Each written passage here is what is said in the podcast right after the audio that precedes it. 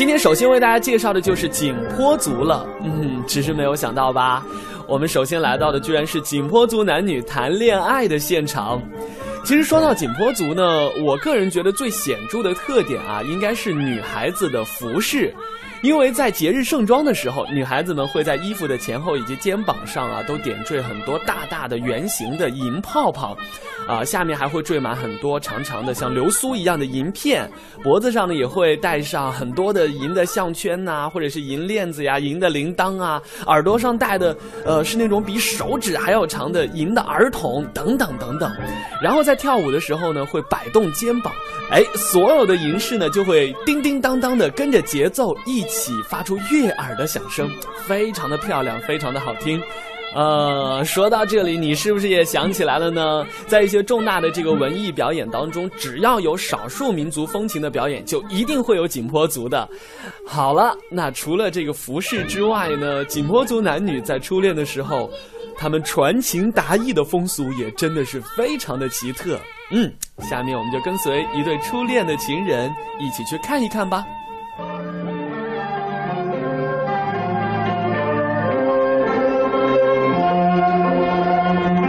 对初恋的情人，似乎还需要爱的交流和彼此了解的时间，自然书信的往来是必不可少的。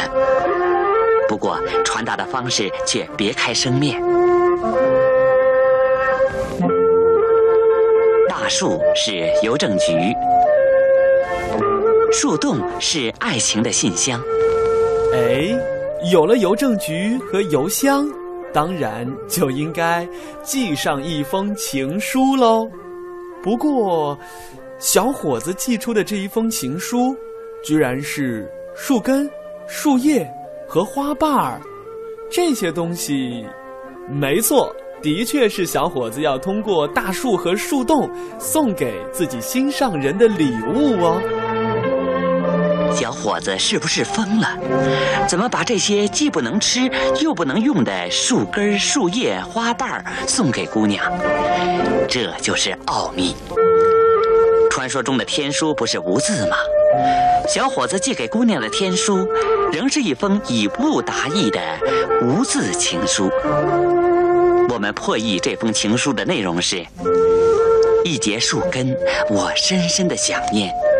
一片核桃树叶，我一心一意的爱着你，永远不变心。两片面对面的贴在一起的嫩树叶我们心贴心的一起生活。一瓣大蒜，你要好好的打算打算。一节疙瘩树枝，请回信。如果姑娘加进草烟炉子，表示同意。要是把原来的两片嫩叶翻过来贴，再加上一块火炭，表示各走各的，他们的爱情就像火炭一样熄灭了。姑娘回答的意思是要再考虑考虑。哎，姑娘说还要再考虑考虑。哈哈，在这里要告诉大家，景颇族呢其实是有自己的语言和文字的。所以呢，不要以为他们在谈恋爱的时候是不会写情书，而是这样的情书，花瓣啊、树根啊、火炭呐，难道你不觉得会更加的形象和浪漫吗？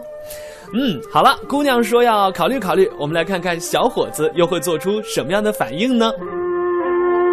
为了向姑娘表示坚贞的爱情，小伙子放进了几粒谷子、几粒苞谷、几粒豆子，意思是，他渴望和姑娘共建家庭。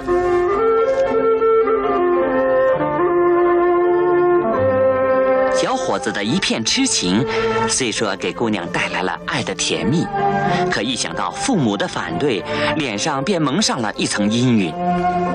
哇，这个故事真的是一波三折哦！那女孩子会通过什么样的方式，呃，或者说在这个树洞里头寄送一些什么样的东西，来向男孩子表示自己父母反对自己的爱情呢？火药枪子。代表激怒的父亲，刺无疑是母亲对不听话的女儿要用针戳。姑娘寄来的食物说明了一切，怎么办？怎么办呢？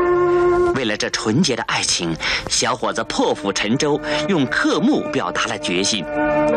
三道刻印，鸡毛一根，告诉姑娘，第三天晚上鸡叫的时候，小伙子接姑娘一起逃婚，以求得婚姻自由的幸福。哇，听起来真的是激动人心哦，是一个非常美好的结局。嗯。这个爱情故事呢，其实，在现在的生活当中是很少见了。现在景颇族的父母呢，一定也会非常的开明。